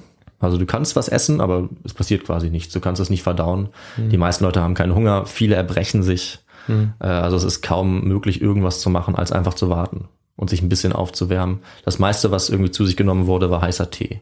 Und das funktioniert einigermaßen. Das ist also der Ausgangsversuch, von dem jetzt die Gipfelversuche gestartet wurden. Und jetzt ist es so, dass ein erfolgreicher Gipfelsturm auf den höchsten Punkt der Welt vor allem vielleicht von zwei Faktoren abhängt. Ähm, was würdest du sagen, Viktor? Worauf würdest du hoffen, wenn du jetzt da schläfst oder auch nicht? Was sollte möglichst gut sein vielleicht? Ja, ich würde sagen, Wetter, Wetter, Wetter. Also Ja. davon hängt alles ab. Hm. Wenn das Wetter nicht stimmt, dann kommt man nicht hoch. Ja. Und wenn das passt, dann, dann kommt man hoch. Und wenn man vielleicht noch einen zweiten Faktor nennen wollen würde, ich weiß jetzt nicht, ob das der ist, den, Ja, äh, den, den du auch wichtig findest, ist, dass man, ähm, wenn man da jetzt mitmacht als Teilnehmer, dass man sich auch darauf verlässt, dass die ähm, Wege, die dann gegangen werden von den Expeditionsleitern, Hm. dass die immer auch die richtigen sind und dass man nicht Ja. irgendwo abrutscht. Ja, absolut. Ja. Wenn die Sichtweite manchmal nur noch Armlänge beträgt, dann hat man nämlich keine Chance, den Weg noch zu finden. Genau. Und das äh, passiert einigen Leuten. Es gibt auch Dinge wie Schneeblindheit, ähm, die dazu führen können, dass du überhaupt nichts mehr siehst. Ähm, oder das sogenannte Whiteout, was bedeuten kann, dass du nicht mehr Himmel von Erde unterscheiden kannst, weil alles weiß ist. Wenn du dich dann nicht auf die anderen Leute verlassen kannst oder wenn zum Beispiel die Seile nicht richtig angebracht sind oder so, dann ja, wird es sehr schnell tödlich. Aber äh, du hast auf jeden Fall richtig gelegen. Also das Wichtigste ist wahrscheinlich das Wetter, muss man sagen. Also wenn es einen Sturm gibt, dann hat es meistens gar keinen Sinn, es überhaupt zu versuchen. Genau, ja. Dann wird oft abgebrochen, hoffentlich. Und ich würde sagen, der zweite Faktor ist vielleicht die Zeit. Ja, richtig, Ja. richtig, ja. Es ist ganz entscheidend, rechtzeitig aufzubrechen, weil wenn man sich beim Abstieg befindet und es dunkel wird, dann siehst du überhaupt nichts mehr. Und selbst mit gutem Wetter hast du dann oftmals keine Chance mehr, das Ja, Lager zu stimmt. finden. Und da wir in der Todeszone sind, kannst du eben nicht lange überleben, in den meisten Fällen. Also das war jetzt die Frage, ob diese Zustände gegeben waren, diese Bedingungen. Für einen erfolgreichen Versuch sollte das Wetter perfekt sein. Jede Schlechtwetterlage kann tödlich enden. Das Timing ist entscheidend. Wie war's? Das Wetter auf dem Weg zum Camp 4 war erstmal leider nicht gut. Es hat sich bis 11 Uhr abends dann verbessert, aber trotzdem haben jetzt Scott und Fischer natürlich die Entscheidung treffen müssen, also die beiden Leiter, ob sie den letzten Aufstieg wagen sollten, weil die Wettervorhersage war kritisch. Okay, Aufstieg zu Camp sie. 4, Camp 4 ist dann der Gipfel, oder? Camp 4 ist dieser Südsattel. Und sie waren quasi unterwegs, als ein starker Sturm kam. Als sie das Camp 4 erreicht haben, auf 8000 Metern Höhe, das letzte Camp vor dem Gipfel, haben sie jetzt diese Entscheidung treffen müssen. Es gab aber Vorhersagen, die gezeigt haben, dass es wahrscheinlich sehr stürmisch werden würde. Das heißt, es hing jetzt an ihnen und ihre schicksalhafte Entscheidung war ja. Also sie wollten es nicht wagen, länger abzuwarten, aufgrund des Druckes, ob, aufgrund der Frage, ob sie es dann nochmal versuchen konnten. Sie dachten vielleicht nein. Und auch mit dem Risiko, dass der Sturm eventuell dann wieder anschwellen würde, mussten sie jetzt leben und haben sich entschieden, trotzdem weiterzulaufen. Und so legte dann John Krakauer, wie die anderen, um ungefähr 25 Minuten vor Mitternacht seine Sauerstoffmaske an, schaltet seine Stirnlampe ein und steigt raus in den tosenden Wind, der dort herrscht, und in die Finsternis um Mitternacht, mitten in der Nacht. Und damit machen sich jetzt diese beiden Teams gleichzeitig auf den Weg, auf den letzten schwierigsten Abschnitt hoch zum Gipfel. 15 Leute machten sich mit Adventure Consultants auf den Weg, drei Bergführer, acht Klienten und vier Sherpas. Und Mountain Madness bestand aus 15 Personen. Drei Bergführern, sechs Klienten und sechs Sherpas. Und äh, wenn man das zusammenrechnet, Victor, Ja. dann hat man eine Antwort auf unsere Frage. Das stimmt, ja. Und äh, ja, es waren tatsächlich so viele Leute, die da unterwegs waren, hätte ich nicht gedacht. Aber ähm, ja, als es dann vor allem darum ging, als du es mit der Kommerzialisierung gesagt hast Ja. und wie viele Leute und Gruppen da unterwegs sind, Ja. ich dachte, das trifft vielleicht erst ein bisschen später ein, aber schon in den 90ern ist das äh, Ja. wohl ganz stark der Fall. Ja. Dementsprechend lag ich falsch in meinen 20. Das hätte natürlich auch sein können. Ob sie jetzt 20 oder 30 sind, ich glaube, das Problem wäre ähnlich gewesen, weil was bedeutet das natürlich, wenn jetzt 30 Leute gleichzeitig zum Gipfel gehen? Ähm, naja, wenn man, wenn man sozusagen sich um die anderen kümmern möchte, wenn man zusammenhalten möchte, Mhm. dann, sobald es einer Person schlecht geht, geht es eigentlich der Gruppe schlecht, mehr oder weniger, wenn man sie nicht zurücklassen möchte. Ja, Und, ja, du hast völlig recht. Und du musst dir überlegen, wie die Leute da hochgehen. Also sie gehen natürlich extrem langsam, weil sie kaum Luft bekommen. Sie sind schwach, weil sie 48 Stunden nicht geschlafen haben. Und sie haben nur einen Weg. Und natürlich ist der Mount Everest äh, sehr tückisch und hat einige Stellen, die besonders gefährlich sind. Vor allem ist der sogenannte Balkon und der Hillary Step. Die sind wahnsinnig schwer und da staut es sich oft. Und wenn jetzt mehr als 30 Personen gleichzeitig den Berg hochgehen, dann staut es sich eben extrem. Und es ist ja immer die Frage, wie lange das Wetter gut bleibt und wie lange es hell bleibt. Und deswegen war es von vornherein sehr, sehr riskant, mit so vielen Leuten gleichzeitig aufzubrechen. Denn die haben verschiedene Fitnesslevel und die anderen waren aufeinander angewiesen, gerade die Expeditionsleiter und Sherpas. Und du hast richtig gesagt, wenn jetzt eine Person Probleme hat, zurückbleibt, kann das ganz viele Leute in Gefahr bringen. Wenn sie versuchen jetzt zu helfen. Da haben wir also wieder die Frage, ob man dann hilft oder nicht. Ja. Und es waren aber nicht nur diese zwei Expeditionen, sondern zeitgleich ist auch die taiwanesische Expedition aufgebrochen. Die hatte eigentlich zugesagt, dass sie nicht in derselben Nacht aufbrechen wollten, aber der Expeditionsleiter hat sich umentschieden und war jetzt mit zwei Sherpas ebenfalls auf dem Weg zum Gipfel. Damit waren allein auf der Südseite insgesamt 33 Personen unterwegs. Auf der Nordseite ist in der gleichen Nacht die indische Expedition oder indisch-tibetanische Expedition losgegangen, ebenfalls mit sechs Personen. Und die hatten das Problem, dass sie die ersten waren, die auf der Nordseite waren. Das heißt, dort gab es keine Seile, keine vorbereiteten Wege und sie hatten auch keine Sherpas dabei. Und die indische Expedition zusammen mit der japanischen Expedition, die sind also zur selben Zeit aufgestiegen wie die 33 Leute auf der Südseite. Es war zu erwarten, dass sie sich treffen würden auf dem Gipfel. Die einen von Norden, die anderen von Süden. Das war allerdings nie der Fall. Warum, das werden wir gleich noch sehen. Die anderen haben jetzt, wie gesagt, die Südroute den Berg hinaufgenommen. Und um jetzt lebend auf den Gipfel anzugelangen und natürlich lebend wieder runterzukommen, war vor allem entscheidend, dass dieser Gipfel rechtzeitig erreicht wurde, dass der Aufstieg nicht zu spät begonnen wurde. Es sollte einmal nicht dunkel werden, es sollten außerdem die Kräfte nicht nachlassen und vor allem sollte der Sauerstoff auch nicht zur Neige gehen, denn der war natürlich begrenzt. Also alle haben drei Sauerstoffflaschen insgesamt zur Verfügung gehabt. Wenn die dritte Sauerstoffflasche ausging, war das wie wenn du, ist schwer zu sagen, also wie wenn dich eine Faust trifft äh, in den Bauch und du auf einmal nicht mehr atmen kannst. Also ohne Sauerstoff am Berg zu atmen war viel, viel schwieriger und für die allermeisten auch guten Bergsteiger eigentlich unmöglich. Also nur die absoluten Profis konnten das machen. Manche Sherpas, die Expeditionsleiter. Ja, und darauf zu pochen, dass das alles funktioniert, dass dieser Sauerstoff aufgeteilt wird, clever sozusagen aufgebraucht wird, das war ganz entscheidend. Und noch wichtiger war wahrscheinlich, dass alle die Deadline eingehalten haben. Also Rob Hall hat darauf gepocht, dass alle vor 13 Uhr den Gipfel erreichen sollten. Das war die sogenannte Turnaround Time. Niemand sollte danach noch aufsteigen. In der Expedition von Fischer war das 14 Uhr. Keinesfalls sollte danach noch jemand auf dem Gipfel sein. Und du ahnst vielleicht schon, Victor, dass das auch die Antwort auf unsere Frage sein wird. Okay. Es war also entscheidend, nicht später als zu dieser Zeit runterzugehen und so wenig Zeit wie möglich auf dem Gipfel zu verbringen. Okay. Ja. Das heißt, jede Minute, die man eigentlich auf diesem Gipfel verbringt, äh, erhöht das Risiko. Ja. ja, dann lag ich dann daneben, Ja, oder? ja, Genau, ich hatte ja, bei mir ging es irgendwie auch um den Abstieg, aber ich hatte gesagt, dass sie, dass sie womöglich später hätten losgehen sollen. Genau, ja. Weil sie vielleicht irgendwie vor einen Sturm geraten. Ja, die sind. Begründung war eigentlich ziemlich gut. Also ich würde sagen, das ist auch nicht wirklich falsch, was du sagst. Es ist nur in dem Fall nicht zugetroffen. Aber ich, es könnte schon auch Sinn machen, äh, zu warten, um den Sturm vorbeiziehen zu lassen. Das Problem ist wahrscheinlich nur, dass der Sturm meistens sehr lange wütet. Ja, ja, genau. Also es könnte schon sein, dass es manchmal schlauer ist, aber in den allermeisten Fällen willst du eigentlich so schnell wie möglich wieder von dort oben runter, bevor dein Sauerstoff aufbraucht. Weil in jeder Minute, der du auf dem Gipfel stehst, äh, inhalierst du sehr viel künstlichen Sauerstoff, weil du den natürlich Ja, ja, brauchst. klar, klar. Ähm, und das Wetter wird vielleicht schlechter oder auf jeden Fall wird es dunkler. Also das war das Entscheidende. Die sollten möglichst schnell da sein und möglichst schnell wieder runter sein. Trotzdem haben von den 33 Teilnehmenden bis 14 Uhr gerade einmal sechs den Gipfel erreicht. Also nur ein Bruchteil. Drei Klienten und drei Guides und diese sechs hatten jetzt gute Chancen, rechtzeitig den Abstieg wieder zu schaffen. Drei Mitglieder von Adventure Consultants haben schon gegen Mittag abgebrochen, weil sie selber gemerkt haben, dass sie es auf keinen Fall rechtzeitig schaffen würden und dieses Risiko nicht eingehen wollten. Zum Beispiel ein gewisser Frank, der hat sich einfach nicht gut gefühlt und ist auf halbem Weg umgekehrt, was ihm wahrscheinlich das Leben gerettet hat. Doug Hansen, dem es vorher schon schlecht ging, ist auch plötzlich aus der Reihe getreten. Äh, ihm war kalt und er wollte umkehren.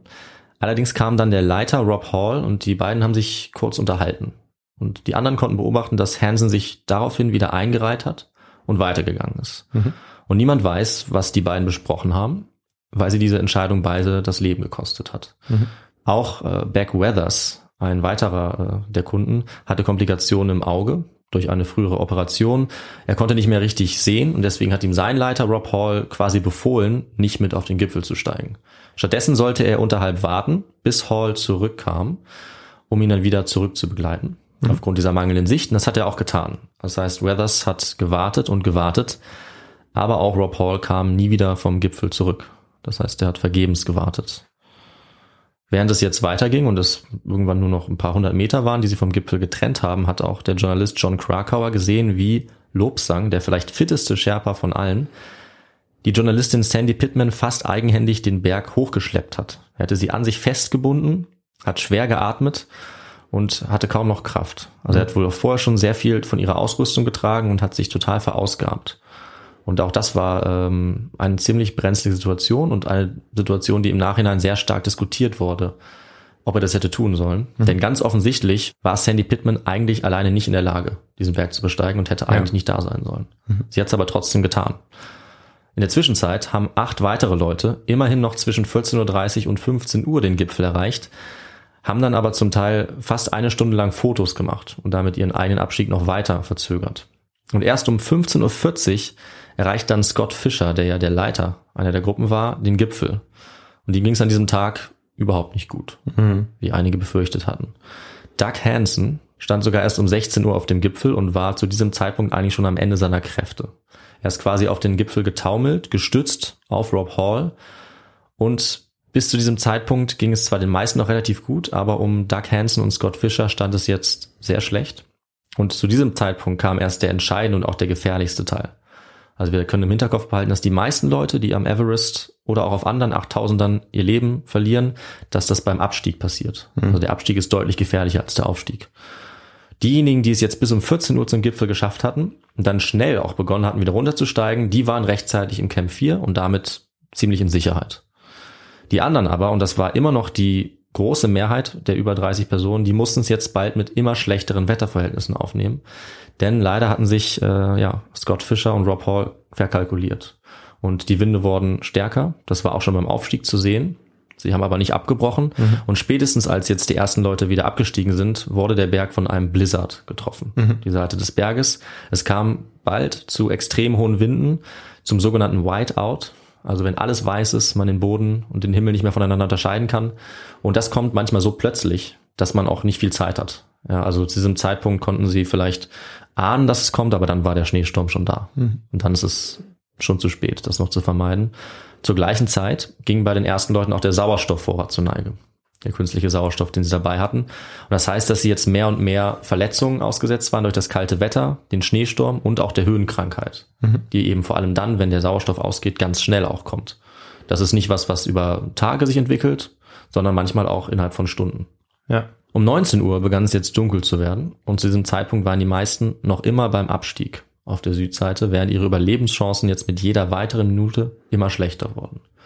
Zur selben Zeit war auch das indische Team auf der Nordseite unterwegs und auch für sie war dieser Schneesturm genauso stark. Auch sie wurden davon getroffen und auch bei ihnen war es klar, dass sie es äh, vielleicht nicht schaffen würden und die Hälfte, drei Personen sind zurückgegangen.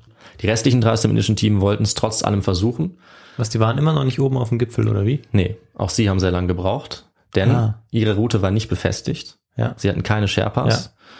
Und sie haben es mit letzter Kraft geschafft, einen Punkt zu erreichen, von dem sie dachten, dass es der Gipfel wäre und sind dort auch relativ lang geblieben, um ähm, Artikel sozusagen zum Andenken dort zu hinterlassen, äh, zu beten und das sozusagen zu feiern. Tatsächlich waren sie aber gar nicht auf dem Gipfel. Ah, okay. Und niemand von der anderen Seite hat sie gesehen, weil sie ja den Gipfel nicht erreicht hatten. Das heißt, sie konnten keine anderen Leute dort treffen, Okay, aber das konnten war sich noch- mit niemandem austauschen. Hm, Aber das war noch vorher am Nachmittag der Fall. Also es ist jetzt nicht da um 19 Uhr, wo sie die anderen absteigen, dass die dann erst hochkommen. Es ist sogar nicht ganz sicher, wann sie Ah, das okay. gemacht haben. Ähm, ich würde auch schätzen, dass es wahrscheinlich etwas früher war. Also Ja. Tageslicht wahrscheinlich. Aber vermutlich ziemlich spät. Ja, also vermutlich hatten, hatte die indische Expedition dasselbe Problem. Zeitgleich war auch noch eine japanische Expedition unterwegs, die es relativ gut geschafft haben, auch von der Nordseite, und die haben auch die indische Expedition gesehen. Und sie haben gesehen, dass es sehr große Probleme gab. Also die drei, die das versucht hatten, vermutlich auf dem Abstieg waren, weil die Japaner, die das berichtet haben, sich gar nicht sicher sind, wo sie die gesehen haben, also beim Aufstieg oder beim Abstieg, die waren in größter Not. Also die waren halb erfroren, saßen dort und konnten sich kaum noch bewegen. Und es ist nicht ganz sicher, was die japanischen Teilnehmerinnen und Teilnehmer gemacht haben, aber vermutlich sind sie einfach weitergegangen, weil sie die Entscheidung getroffen haben, dass diesen indischen äh, Teilnehmern nicht mehr zu helfen war. ja. Das heißt, sie haben sie vermutlich zum Sterben zurückgelassen. Die Frage ist, wie fit die ähm, indischen Teilnehmer tatsächlich noch waren. Und das ist eben auch so eine Kontroverse, weil einzuschätzen, ob man ihnen auch helfen kann oder nicht, ist sehr persönlich. Ja, klar. Und es gibt den Vorwurf, dass die japanische Seite das absichtlich gemacht hat und dass sie ihnen sehr wohl hätten helfen können, aber dass sie dann vielleicht selber den Gipfel nicht geschafft hätten. Wenn das eben passiert wäre, als sie selbst beim Aufstieg waren. Und es ist gut möglich, dass sie lieber selber den Gipfel erreichen wollten, als ihnen zu helfen.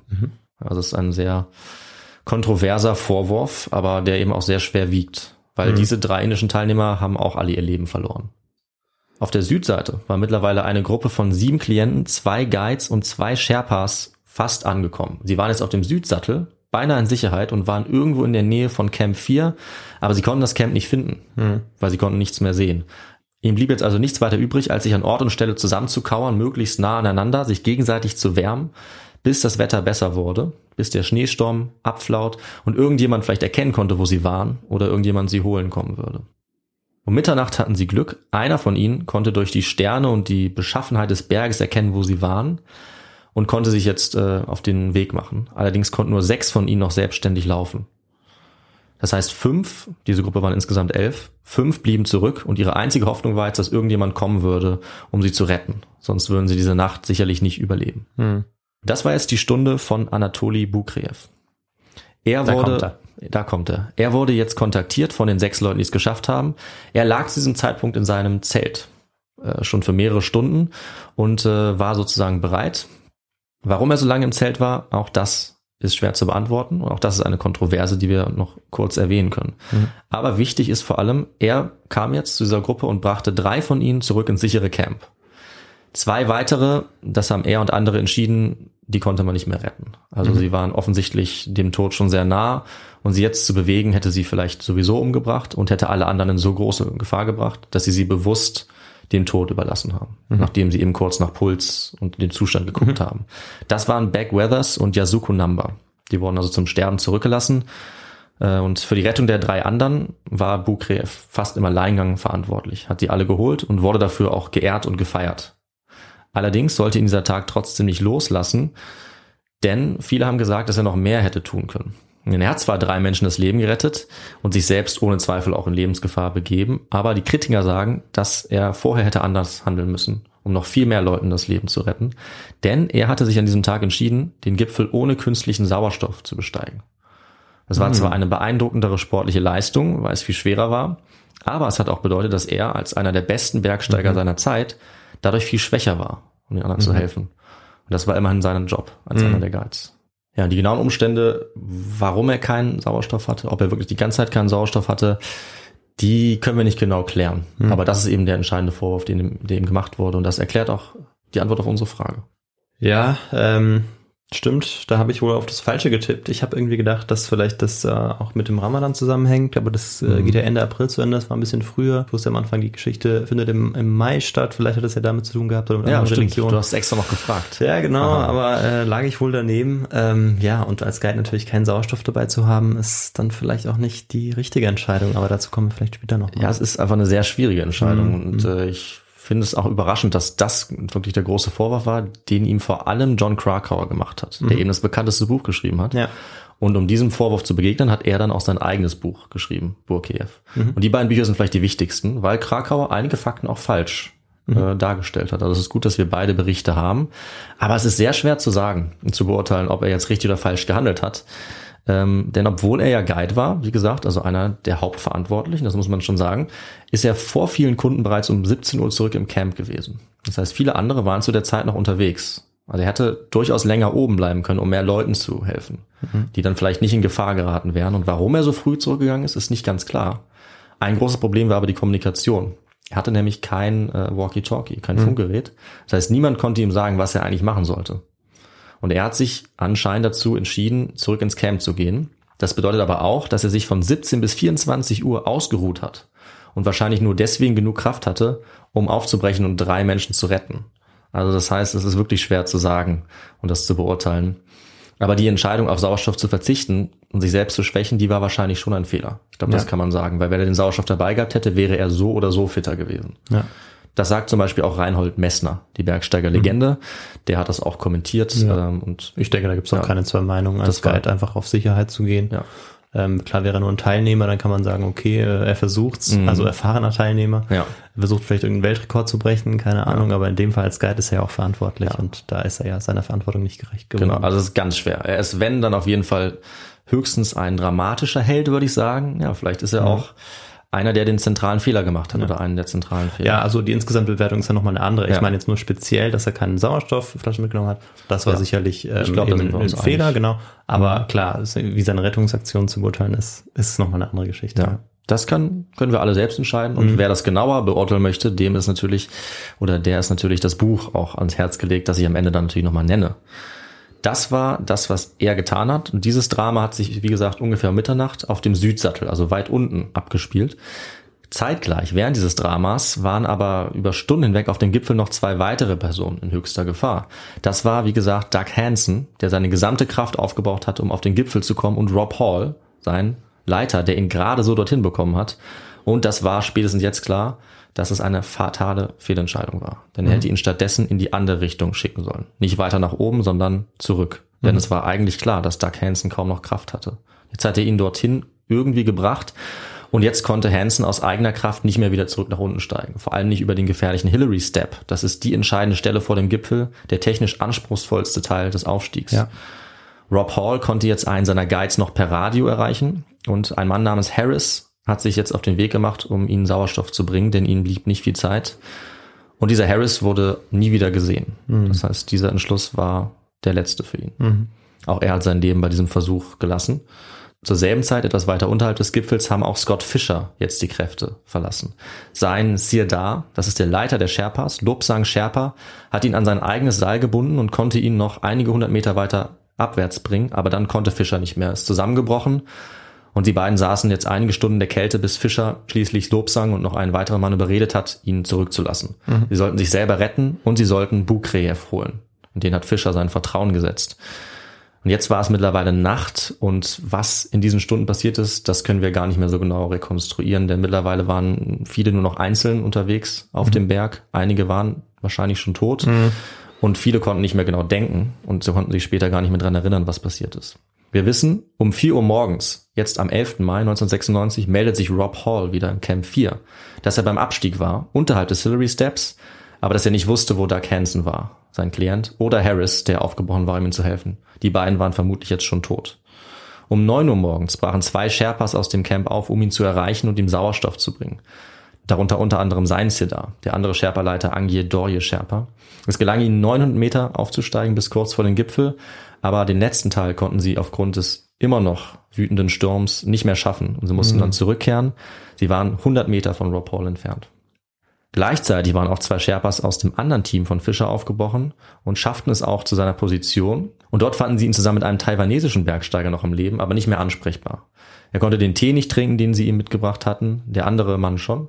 Den haben sie jetzt gestützt und auf dem Rückweg äh, zum Camp begleitet. Für Scott Fischer war das aber nicht mehr möglich und er ist ähm, ja die nächsten Stunden dort gestorben, Ja. hoch auf dem Berg. Genau. Man muss sich das wahrscheinlich auch so vorstellen, dass ähm, wenn man auch die Menschen retten möchte, dass die Menschen dann trotzdem noch in der Lage sein müssen, sich selbst zu bewegen, weil man Mhm. Ja. die wahrscheinlich nicht auf die Schultern Huckepack nehmen kann Genau. und dann äh, zurück ins Camp gehen Ja. kann. Das ist vielleicht nochmal Also Wichtig, das, das ist wichtig. Also in ganz speziellen Einzelfällen oder je nachdem, wo sie sind, ist es vielleicht möglich, mit einer Gruppe jemanden zu tragen. Mhm.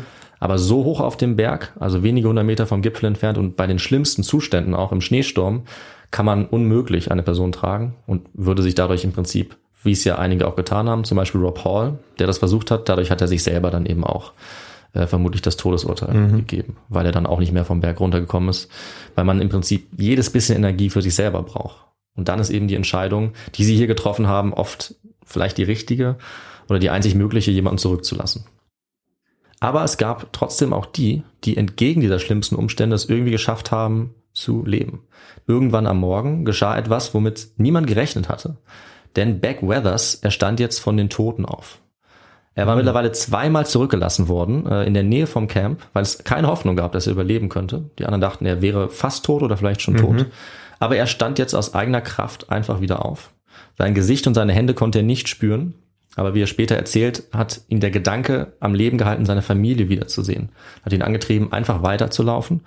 Und so ist er mit schwersten Erfrierungen an Händen und Füßen und an seiner Nase irgendwie alleine im Camp wieder gelandet und wie ein Zombie dorthin getaumelt. Die anderen konnten ihn kaum erkennen. Sein Gesicht war schwarz. Sie haben ihn sofort im Zelt aufgewärmt, aber es sah sehr schlecht aus. Er hat immer wieder das Bewusstsein verloren. Es bestand kaum Hoffnung, dass er die Nacht überlebt. Und er hört schon eine Stimme sagen, was mit dem toten Typen im Zelt passieren soll. Damit war er gemeint. Und er hat sich gewundert, wer jetzt gestorben war. Ähm, Und nur durch eine Rettungsaktion, die seine Familie organisiert hat, konnte er tatsächlich ähm, aus der Situation befreit werden, weil er war immer noch in der Todeszone und wäre vielleicht auch gestorben. Aber tatsächlich hat seine Frau es geschafft, mit der Hilfe von vielen Nachbarn einen Helikopter zu organisieren. Dieser Helikopter war von der nepalesischen Armee und wurde geflogen von Lieutenant Colonel Madan Khatri Chetri. der sein Leben aufs Spiel gesetzt hat, um dort zu landen. Und das war nur auf ungefähr 6000 Metern Höhe möglich im Camp 2. Das heißt, Beck Weathers musste erst runtergebracht werden von Camp 4. Ja, Wahnsinn. Und tatsächlich war er in der Lage, sogar selbstständig zu laufen, obwohl er so nah dem Tod gewesen war, obwohl er die ganze Nacht draußen im Blizzard überlebt hatte, konnte er dann auch runterlaufen, hat es geschafft, auf 6000 Meter abzusteigen, mit der Hilfe einiger anderer natürlich, und dort konnte dann mitten im Schnee und Eis tatsächlich der Helikopter landen, und das sogar zweimal. Er hat erst den taiwanesischen ähm, Bergführer, Expeditionsleiter noch gerettet, der bei Scott Fischer gewesen war, der nicht mehr laufen konnte, weil seine Füße erfroren waren. Und dann kam er sogar nochmal zurück und konnte auch Beck Weathers evakuieren nach Kathmandu. Und dort waren die beiden endlich in Sicherheit und konnten äh, behandelt werden, was sie eben dringend, dringend nötig hatten. Denn sie haben wirklich nur mit äußerster Not ganz knapp überlebt. Okay, ja. Wahnsinn. Das heißt, man muss sich das auch so vorstellen, dass die Außenwelt eigentlich ständig über den Zustand dann informiert war. Also dass man dann Ja. vom Camp aus wahrscheinlich immer wieder Kontakt mit der Außenwelt hatte. Ganz genau. Und dass er wahrscheinlich trotzdem noch mehrere ja, Tage dann auch durchgehalten hat, oder? Ja. Also bis dann der Hubschrauber Ja. da ist. Das kommt ja. nicht in der nächsten Stunde. Nee, nee, das, der hat einige, einige Zeit durchgehalten. Wie gesagt, die Leute dachten, dass er in der Nacht wahrscheinlich sterben würde. Ja. Er hat das irgendwie überlebt, aber es war knapp. Also er hat äh, eine Hand verloren, alle Finger an der anderen Hand und auch seine gesamte Nase äh, ist ihm sozusagen abgefallen und die konnte er zum Glück später wieder rekonstruieren. Aber er hat es ganz, ganz knapp überlebt. Und für die anderen, die immer noch weiter oben waren, für die gab es aber leider kein Wunder.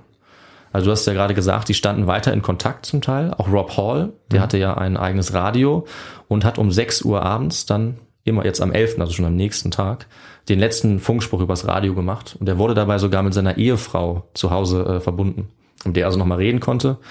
Und äh, sie war zu der Zeit schwanger mit dem Kind und sie haben sogar dann noch abgesprochen, wie sie das Kind nennen sollten. Das heißt, er konnte sich ja in die Situation noch von seiner Frau verabschieden und das war dann der letzte Kontakt, den sie hatten.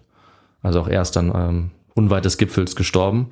Scott Fischer starb, wie gesagt, an dem Ort, wo die Sherpas ihn zuletzt gesehen hatten. Anatoly Bukriev hat ihn sogar noch erreicht, aber konnte nur noch feststellen, dass er äh, schon gestorben war und hatte dann auch nicht mehr die Kraft, nochmal loszugehen und noch andere Leute vielleicht zu retten. Er hat ja auch keinen Sauerstoff dabei. Er hatte genau keinen Sauerstoff leider. Ähm, und noch heute ist Fischers Leiche tatsächlich dort. Also noch heute gehen Leute auf dem Weg zum Gipfel an ihm vorbei.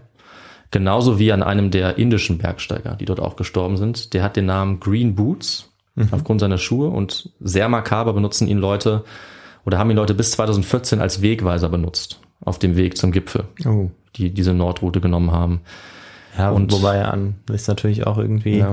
dann denkt, kommt man oder ist, hält man vielleicht noch mal kurz inne und denkt noch mal an, daran, was passieren kann. Aber ja, ich verstehe schon, diese, Es ist diese schwierig, Assoziation ist schon natürlich auch makaber, ja. Das hat sich zumindest auch ein chinesisches Team gedacht, die haben ihn 2014 dann etwas beiseite geschafft, damit man Ja. ihn nicht mehr die ganze Zeit sieht. Aber auch das muss man sagen, also fast der halbe Mount Everest ist gepflastert mit Toten, die dort eben nicht bewegt werden können, auch aufgrund der Zustände und die dort seit zum Teil Jahrzehnten liegen. Die man dann sieht, eben unter anderem auch Scott Fischer oder auch Yasuko Namba, die wurde eben nicht gerettet. Also die ist tatsächlich dort gestorben, wo Beck Weathers aus Okay. eigener Kraft aufstehen konnte, konnte sie das nicht mehr. Und das war eben auch nur ein paar hundert Meter tragischerweise vom Camp 4 entfernt. Somit waren jetzt also insgesamt acht Leute gestorben. Fünf aus den beiden Expeditionen, drei aus dem indisch-tibetischen Team. Das japanische Team hat es ohne Probleme geschafft und es ist bis heute, wie gesagt, sehr umstritten, warum sie niemandem geholfen haben oder ob sie jemandem helfen konnten oder das nicht wollten. Das taiwanesische Team, wie gesagt, da gab es fast einen Todesfall, obwohl sie ja eigentlich nicht hätten aufsteigen sollen. Sie haben das getan. Also das heißt, es ist wirklich ein schwarzer Tag gewesen in der Geschichte des Bergsteigens oder zwei Tage eigentlich. Und bei all den traurigen Vorkommnissen in diesem Jahr stellt man sich vielleicht schon die Frage, wie diese Todesfälle vielleicht hätten verhindert werden können. Denn wir müssen uns eingestehen, das hätten sie. Also dafür können wir unter anderem das Buch Mountaineering heranziehen. Das ist eine Art Bergsteiger-Bibel. Und diese Bibel nennt unter anderem zwei Grundregeln des Bergsteigens. Erstens, klettere niemals weiter, als es dein Wissen und deine Fähigkeiten zulassen. Zweitens, lass eine rationale Entscheidung niemals von Begierde oder Ehrgeiz überdecken, wenn du eine Route auswählst oder entscheidest, ob du umkehrst oder weitergehst. Und ne, du merkst, das sind gerade die Sachen, die hier nicht eingehalten wurden. Ja. Und äh, ein ganz zentrales Problem war dabei sicherlich auch die Kommunikation. Also es ist auch eine Analyse gemacht worden, äh, die ich gelesen habe, die feststellt, dass die Teamleiter Hall und Fischer, die Guides und die Teilnehmenden einfach viel zu wenig Funkgeräte hatten. Damit konnten sie untereinander teilweise sehr schlecht kommunizieren. Und äh, du hast ja vorhin auch kurz angesprochen, ich habe es gesagt, es gab Verbindungen, mhm. aber insgesamt einfach viel zu wenig. Es waren nur einzelne Leute, die Funkgeräte hatten. Einige Guides hatten gar keine Radios, zum Beispiel Bukrev. Mhm. Der war eigentlich einer der stärksten, einer der wichtigsten, der wusste aber teilweise gar nicht, wo die anderen waren oder was er machen sollte. Und Anweisungen kamen nicht bis zu ihm durch. Wenn also alle 33 Beteiligten auf der Südseite oder am besten die anderen auf der anderen Seite auch noch Funkgeräte gehabt hätten, hätten sie vielleicht ihre Positionen durchgeben können, hätten sich gegenseitig helfen können. Das wäre alles einfacher gewesen. Aber das wurde in der Vorbereitung nicht gemacht mhm. von Fischer und Hall. Und ein anderer fataler Umstand war eben vor allem die Führungskraft oder das Durchsetzungsvermögen der beiden Leiter. Rob Hall hatte ja als Umkehrzeit 1 Uhr nachmittags festgelegt Niemand sollte später als dann auf dem Gipfel ankommen, aber im entscheidenden Moment hat er das nicht durchgesetzt und er hat sogar selber seinen Klienten Doug Hansen viel zu spät noch zum Gipfel gebracht, mhm. anstatt mit ihm umzukehren. Dadurch haben sie es nicht geschafft und sie konnten auch niemand anderem mehr helfen. Denn auch das wäre ja seine Aufgabe gewesen, alle Nachzügler einzusammeln, vielleicht Hilfe für sie zu schicken, denn er hatte ja ein Funkgerät. Das alles hätte er theoretisch machen können. Ähnlich war es bei Fischer. Er sollte eigentlich langsame Kunden am Ende des Zuges zurückschicken. Das habe ich gar nicht erwähnt. Aber er war selber zu langsam. Das heißt, er war ganz hinten und hat die gar nicht mehr eingeholt. Hm. Er war also auch alleine aus seiner körperlichen Verfassung viel zu spät auf dem Gipfel, war angeschlagen. Und seine Guides hatten nicht die Erlaubnis, Leute wieder zurückzuschicken. Das heißt, die konnten das gar nicht tun. Und dadurch, dass auch nach zwei Uhr nachmittags viele, sogar die meisten, noch weiter aufgestiegen sind, statt umzukehren, kamen dann eben weitere extreme Risiken dazu. Und wer danach erst abgestiegen ist, musste einen Teil des Weges im Dunkeln zurücklegen. Das ist wahnsinnig gefährlich in der Umgebung. Und dazu kam noch der Sauerstoffvorrat, mhm. der dann eben auch nicht mehr da war. Und alle Teilnehmenden haben das Camp 4 mit zwei Flaschen Sauerstoff verlassen. Damit hatten sie ungefähr 10 bis 12 Stunden Sauerstoff. Das sollte bis Mittag reichen, ungefähr von Mitternacht ausgehen. Eine dritte Flasche sollten sie dann bekommen äh, von den Sherpas. Die haben die dort so deponiert, dass sie beim Abstieg dann eingesammelt werden sollte, mhm. als sie wieder runtergelaufen sind. Aber das hat nicht funktioniert. Stattdessen haben nämlich ganz viele von ihnen die dritte und letzte Flasche schon zu sich genommen. Haben sie den Sherpas einfach abgenommen und sie auf dem Hinweg schon genommen und auch angefangen zu verbrauchen. damit waren sie dann auf dem Weg den Berg herunter, oft schon nur noch mit einer halben Flasche Sauerstoff unterwegs. Und am frühen Abend hatten eigentlich alle keinen künstlichen Sauerstoff mehr übrig. Und mhm. dann wurde es dunkel und sie waren immer noch unterwegs. Das war also auch schlecht koordiniert oder schlecht geplant worden von Rob Hall und Scott Fisher. Und dadurch war für einige dann eben alles zu spät. Mhm. Und ja, mit diesen Gründen, das sind jetzt die wichtigsten, es kommen natürlich noch andere Faktoren hinzu, kann man, denke ich, sagen als Fazit, dass nachdem Rob Hall ein Jahr vorher tatsächlich 1995 mit seiner eigenen Expedition noch umgekehrt war, aufgrund schlechter Zustände, und da dann aber alle überlebt hatten, dass jetzt die Teilnehmenden dieses Mal der Ehrgeiz, der Leichtsinn und das Gipfelfieber, so kann man es vielleicht zusammenfassen, ihr Leben gekostet hat und dass eben die Leiter, die Verantwortlichen das auch in Kauf genommen haben, aufgrund ihres Willens, das einfach durchzusetzen. Also eine ganz fatale Mischung aus Ehrgeiz, aus Stolz vielleicht, mhm. Äh, aber auch aus dem Wunsch, andere nicht zu enttäuschen. Und auch auf Seiten der Teilnehmer selbst und Teilnehmerinnen, das muss man natürlich auch sagen. Also es ist schwer, hier Schuld zuzuweisen. Und wir haben jetzt mal so einen Überblick gegeben, was man sich vielleicht überlegen könnte, was vielleicht die entscheidenden Dinge waren, die jetzt dazu beigetragen haben zu dieser Katastrophe. Und damit haben wir uns eines der schlimmsten Unglücke der Bergsteigergeschichte angeschaut und auch die Folgen gespürt, denke ich, durch die Kommerzialisierung und den Tourismus am Mount Everest. Dass eben 33 oder mit der anderen Seite mitgerechnet sogar gut 40 Leute am selben Tag unterwegs waren und zur selben Zeit am Gipfel ankommen wollten. Das Jahr 1996 war dadurch dann bis dato das tödlichste Jahr in der Geschichte des Everest, also an mhm. reinen Zahlen. Man kann nur hoffen, dass die zukünftigen Guides und die Teilnehmenden aus diesen Fehlern gelernt haben, die damals dazu geführt haben. Die Expeditionen der Tourismus, aber die gehen seit 1996 stetig weiter und werden eher mehr als weniger. Und 2014 und 2015 gab es dann auch noch traurige Rekorde und es haben noch mehr Menschen ihr Leben verloren durch Lawinen jeweils als 1996. Im Schnitt sterben äh, bis heute jedes Jahr fünf Personen mhm. beim Aufstieg, auch wenn der Everest insgesamt sicherer wird. Aber es steht zu befürchten, dass das nicht die letzte ja, schreckliche Geschichte ist, die wir darüber hören werden. Ähm, ja, und die Gründe dafür, die haben wir, denke ich, hier ein bisschen kennengelernt und auch eben die traurigen Protagonisten, die dies geschafft haben, die es nicht geschafft haben. Mhm. Durch ihre Berichte können wir die Geschichte nachvollziehen. Und damit würde ich die Folge mal beenden und übergebe wieder an dich. Ja, vielen Dank, David, für diese Geschichte, die uns ja in ja, die bis vor 26 Jahren geführt hat, also eine, eine sehr aktuelle Geschichte ja, ist stimmt. Für, für unseren Podcast. Eine der allerjüngsten, ne? Aber ansonsten, ja, ähm, also spannend, dass bis dahin, dass, dass der Mount Everest immer noch so tödlich ist. Mm. Hm, Das war mir so auch nicht bewusst, also dass er auch noch so intensiv bestiegen Ja. wird und dass da immer noch so viele, dass immer noch so viele Fälle gibt, also viele Todesfälle. Und ähm, ja, ganz spannend finde ich auch immer diese Fragen, die du am Ende auch gestellt hast. Ähm, was hätte man vielleicht auch tun können? Wie hätten die Menschen auch anders handeln können? Also dieses moralische Dilemma, das man an ganz vielen Stellen da findet. Also genau, die Schuldfrage, gut, äh, ich glaube, da kann sich eben jeder jetzt selbst ein Bild machen. Ja. Kann man äh, wahrscheinlich auch nicht abschließend klären, aber also dass hinter diesem ganzen Tourismus eigentlich auch immer eben ein Mensch steckt, der sozusagen ja diesen Höhepunkt erreichen möchte, diesen höchsten Punkt auf der Welt. Ähm, und dass es natürlich auch Leute gibt, die wissen, wie man das Ganze dann kommerzialisieren kann, aber dass dahinter wirklich auch ja dieser Ehrgeiz steckt, dieser Fieber, man möchte diesen höchsten Punkt erreichen und dass dabei eben dann auch viele Fehler passieren, was ja auch wieder menschlich ist. Also ähm, ja, ganz spannende Geschichte. Und ähm, du hast immer wieder auch Quellen, äh, Literatur angesprochen. Ja. Von dem Journalisten, äh, vor allem, der es ja auch geschafft hat, eben zu überleben und der davon berichtet hat, ein Buch geschrieben hat. Ja. Und ähm, vielleicht gibt es ja noch irgendeinen Historiker oder ein weiterer Journalist, der uns das Ganze schön zusammengefasst hat. Ja, ähm, soll ich da mal sagen, wie man vielleicht bitte, lesen könnte? bitte. Gerne. Also du meinst natürlich John Krakauer, Ja, wie gesagt. genau. Das ist das bekannteste Buch, Original Into Thin Air. Auf Deutsch heißt es In eisige Höhen, das Drama am Mount Everest. Das kann ich sehr empfehlen, weil es ist einfach sehr gut geschrieben. Das ist vor allem der Unterschied zu den anderen Büchern.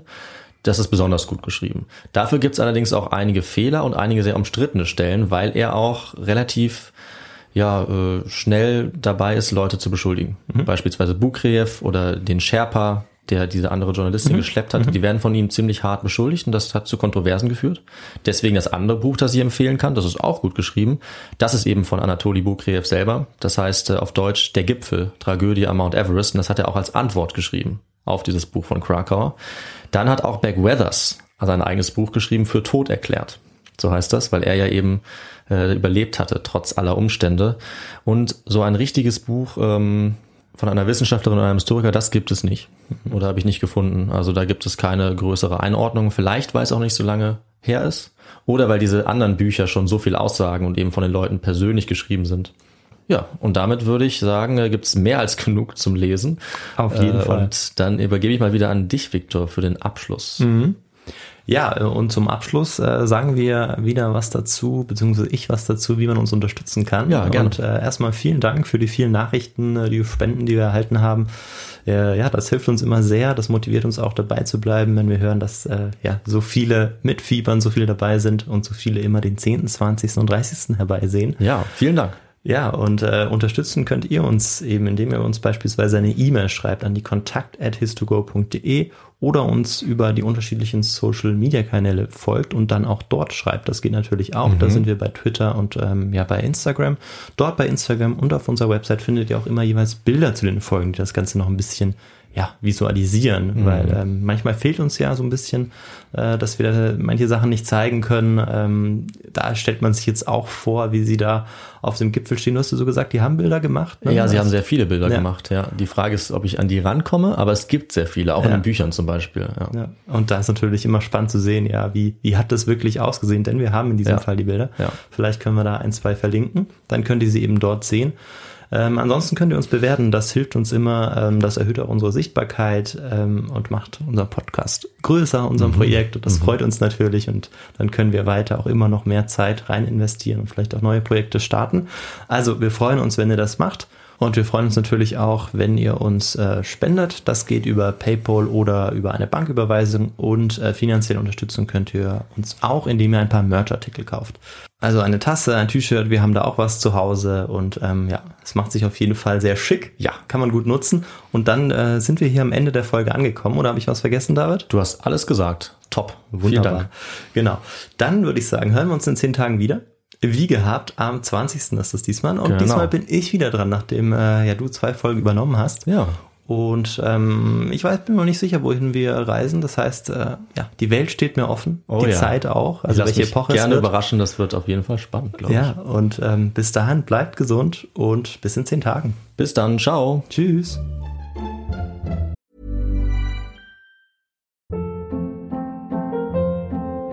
Hold up. What was that? Boring. No flavor. That was as bad as those leftovers you ate all week. Kiki Palmer here, and it's time to say hello to something fresh and guilt-free. Hello Fresh. Jazz up dinner with pecan-crusted chicken or garlic butter shrimp scampi. Now that's music to my mouth. Hello Fresh. Let's get this dinner party started. Discover all the delicious possibilities at hellofresh.com.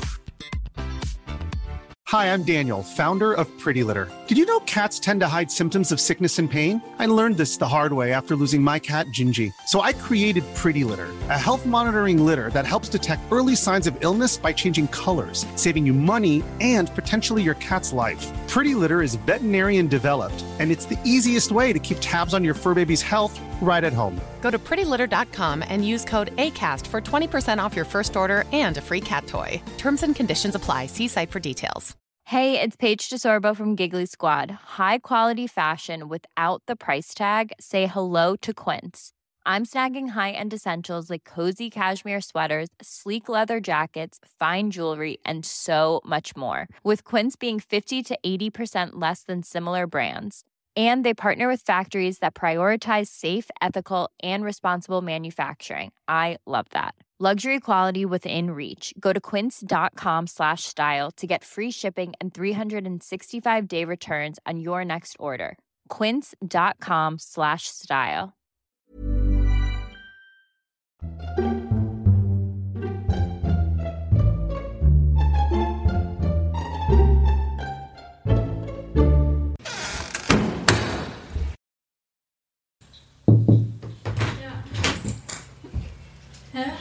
Wir sind immer noch hier.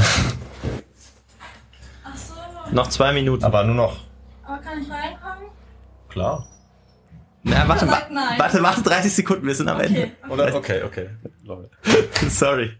Scheiße. Die letzte halbe Minute. ähm, wa- wa- was? Ich war am Ende, ne, eigentlich? Ja, ich glaube schon.